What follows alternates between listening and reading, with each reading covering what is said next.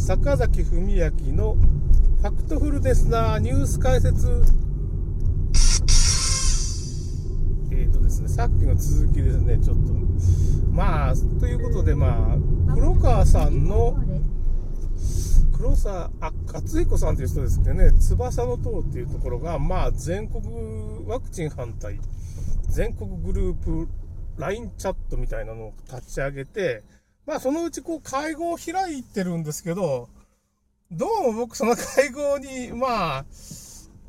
参加できないんですよね。この前1回目の岡山県の会合が、何日だったかな。21日の土曜日になんか飲み会とかしたらしいんですけど、で、今度8月31日ぐらいの日曜日だったかな、なんかそれぐらいに、なんか、坂津公園かなんかでちょっと倉敷の方にね集まってやるみたいなバーベキューみたいな感じでやろうかみたいな昼間に集まってね酒飲んだらちょっとあれなんじゃないかみたいな話になって。でまた9月11日に全国集会みたいなのがあるんですよね。まあそのうん。で僕参加できないんですよね。全部予定見たらね。まあその試験前だから21日は参加で31日もまあ仕事だし。まあ、2分の1の確率で僕参加できないんだけど、どっちも参加できないですよね。その、土日に組まれると土日はなんか仕事してる可能性が高いんで、まあ無理ですね。ということで、あのー、LINE にちょっといろいろ意見を書いてたら、なんかね、分かってくれる人は分かってくれる、分かってくれない人は全く分かってくれないみたいなね。状況のちょちょっと今冷静にちょっとねあんまし論争になったら困るからちょっと時間を今置いてるんですけどね。みんなみんな僕が言ったことをどれだけ受け止めてくれるのか。ちょっと時間をまあほったらかし1週間ぐらいほったらかしちょっとその後で、まあ、答え合わせ。これどういうふうにみんな考えたか答え合わせしましょうかみたいな感じで。まあ30歳ぐらいとか20代とか30代の人なのかなもうちょっと年取った人いるんかな。53歳って僕みたいな年齢の人はまあいないような感じですよねみんなワイワイやってるから若い人まあ僕僕やっぱ無理かなってこの組織に入ってもちょっとまあ話が合わないかなちょっと僕長くやりすぎてるからねちょっと6年前からやってるからコロナが始まる前からやってるからねうん何とも言えませんけどまあ左方向です。なんかご意見番じゃないけどねちょこっといろんなことを言ってなんか勉強になることがあるんだったらちょっと吸収したいなって思ってます。なかなか参加できないんですよねこれリアルでね。うん。別にそのみんなをバカにしてるとかじゃないんですけどねとで、僕はちょっと行き過ぎてるんですよね。先鋭、で僕は自分はね、ワクチン反対派では、じゃないって思ってるんですよね。い やいや、普通、普通なこと言ってるだけなんですよね。ええー、って思うんでしょう。ワクチン反対してないですよ。ただウイルスが感染しないかもしれないとか、まあ、もうウイルスが感染することがもう嘘だと思ってるし、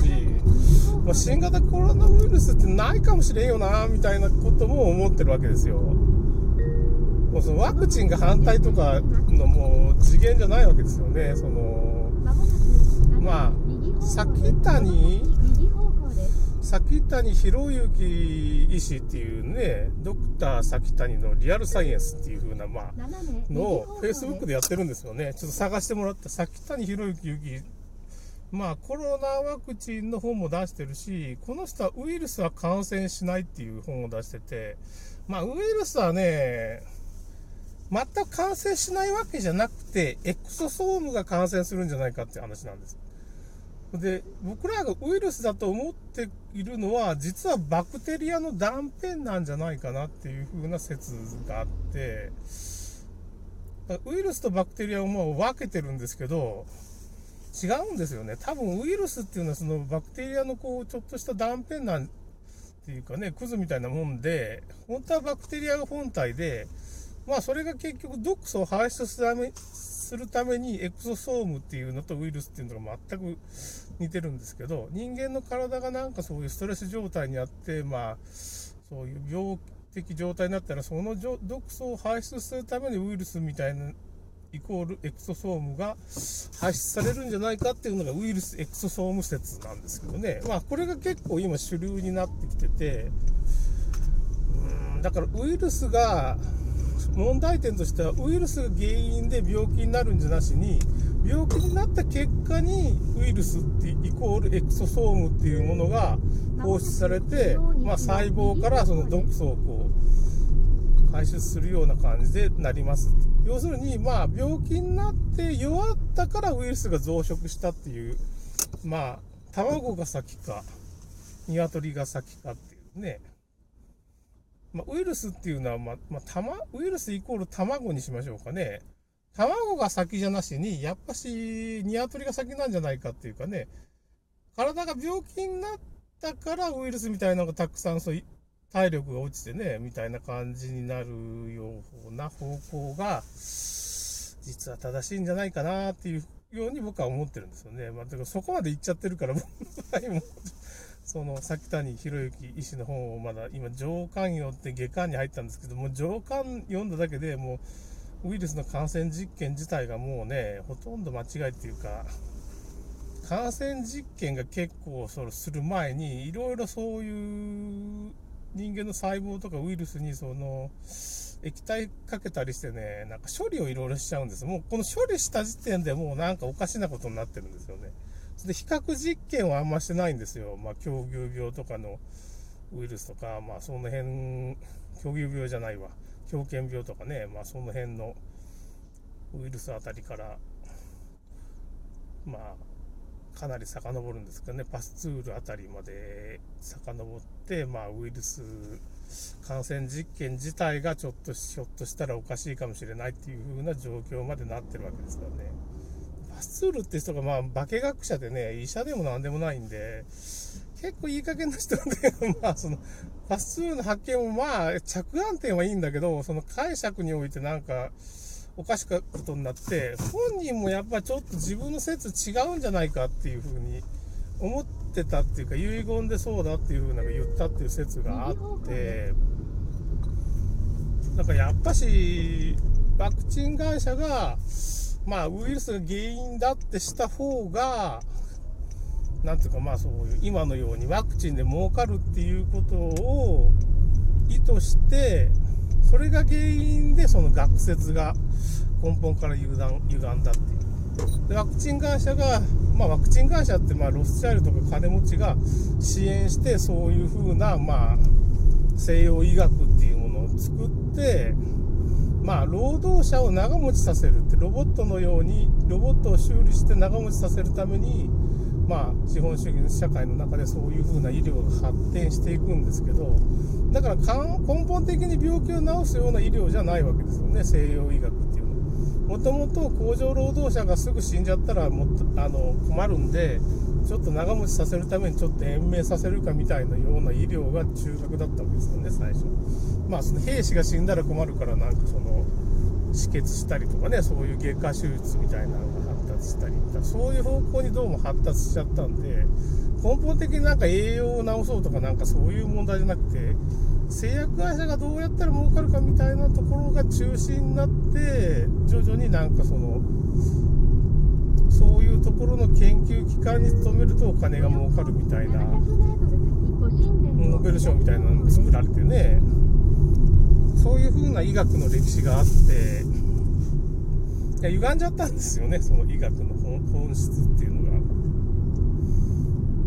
だからそこで、まあ、あの中村クリニックの中村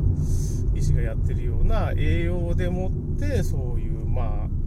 精神的な病だとか発達障害とかそういうのをまあ栄養をまあビタミン C だとかビタミンミネラルみたいなやつですよね。補給したりまあそのそういうものを補給してまあビタミン C も含めてねそういう風な医療っていうのが実は結構効くんじゃないかっていう風なことがアメリカからそういう学派みたいなのが出てきてねおおそれがなんかそんな感じの名前のちょっとその栄養療法っていうかね薬を使わずに栄養療法でまああのー、その精神的な病を治そうみたいな学派が出てきたわけです。で結構まあ中村クリックの先生もだからその勤務医時代にまあこれ前そういう話しましたけどねビタミン C とかを結構患者に打ったら結構治りやすいっていうようなことが起こってまあそういうことをやってたし崎谷博之医師っていう人もまあそういうふうな勤務医時代に同じようなことをやってたらしいです。なまあ先輩から怒られる怒られるんだけどただそういうのビタミン C とか出した方がなぜかなんていうのかな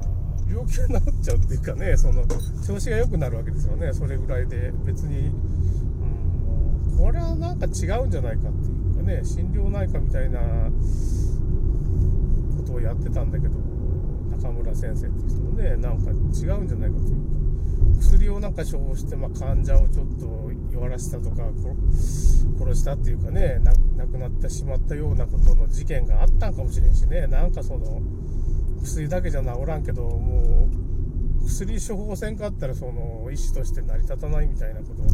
まあなんか鳥取の方に行った時になんか辛いことがあったらしいですよね。なんかそういうのがちらっと昔の記事に書いてありましたけどね。まあ中村中村先生ね。まあだからそういうのをまあ克服したくてまあそういう栄養療法みたいな始めたってことですね。あちょっともう時間がなりくなりましたね。それではまた。